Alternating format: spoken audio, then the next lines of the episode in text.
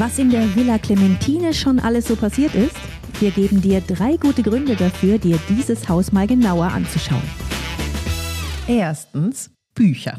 Beziehungsweise eigentlich muss man eher sagen Lesungen, denn davon gibt es richtig viele hier, und zwar von namhaften Autoren. In der Villa Clementine, da hat nämlich das Literaturhaus der Stadt seinen Sitz. Zweitens ein Hauch von Tragik. Die Villa Clementine wurde vor etwa 150 Jahren erbaut, und zwar von einem wohlhabenden Fabrikanten aus Liebe zu seiner Frau Clementine.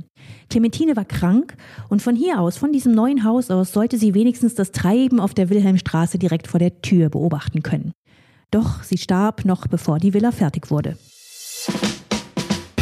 Drittens ein Eifersuchts- und Politdrama, das es heute mit Sicherheit sogar in die Nachrichten bringen würde. 1888 hatte die serbische Königin Natalia die Villa gemietet. Sie wohnte hier mit ihrem zwölfjährigen Sohn Alexander, aber dann wollte ihr Mann, König Milan von Serbien, die offizielle Scheidung. Und damit Natalia in diese Scheidung einwilligt, hat er als Druckmittel den Sohn abholen lassen. Und wie genau dieser historische Prinzenraub abgelaufen ist, das könnt ihr hören im Podcast Short Stories of Wiesbaden, überall dort, wo es Podcasts gibt.